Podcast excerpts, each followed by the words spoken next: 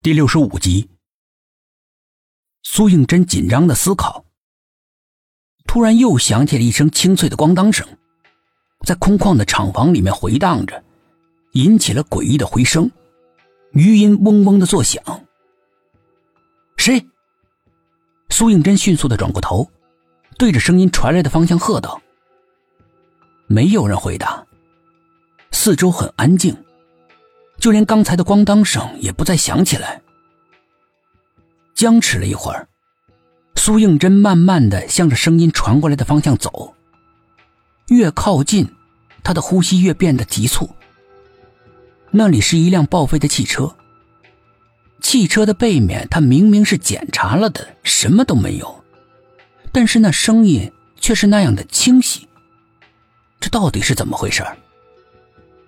苏应真刚刚走到那个车子跟前，一道黑影倏然的闪过，苏应真吓得连忙后退了几步。一只黑猫落在了地上，搅动了地上凌乱的修理工具，发出了轻微的连串的咣当声。苏应真惊魂未定的看着那只猫，小声的骂道：“该死的畜生！”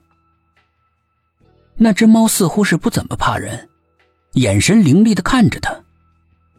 苏应真很不自在，他抬起手来驱赶，黑猫喵的一声，竟然直直的扑了过来。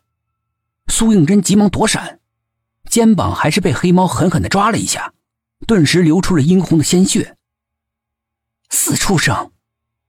苏应真一边骂着，一边捡起了一根铁棍，向着黑猫打过去。黑猫一跃就逃开了，临走的时候还回头看了他一眼。目光尖锐的像利剑一样刺中了苏应真的心脏，他不由自主的哆嗦了一下。他不由自主的哆嗦了一下，心里一片冰冷。好半天，那种来自心里的寒冷才渐渐的散去。难道刚才的声音是那只猫弄出来的？苏应真一边思考着，一边继续四下扫视。咣当一声。苏应真的心里一惊，这个声音来自背后，大铁门。他急忙回过头，沉重的大铁门正在合拢。苏应真啊的一声尖叫，快速的奔了过去。铁门在他赶到的前一秒彻底的合拢了。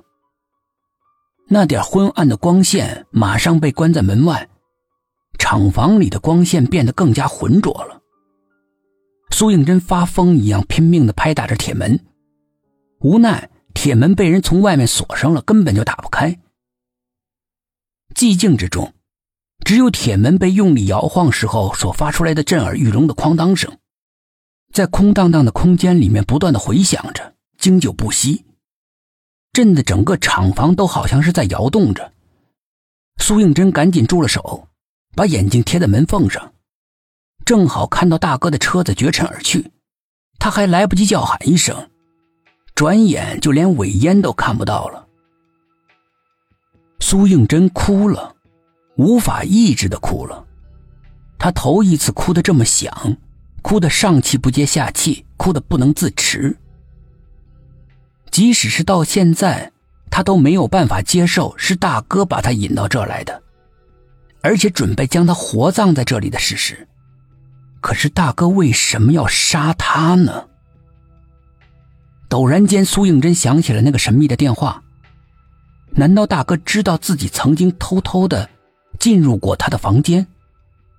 为了这，他要杀死与他相依为命的妹妹？他的房间里面究竟隐藏着怎么样的秘密？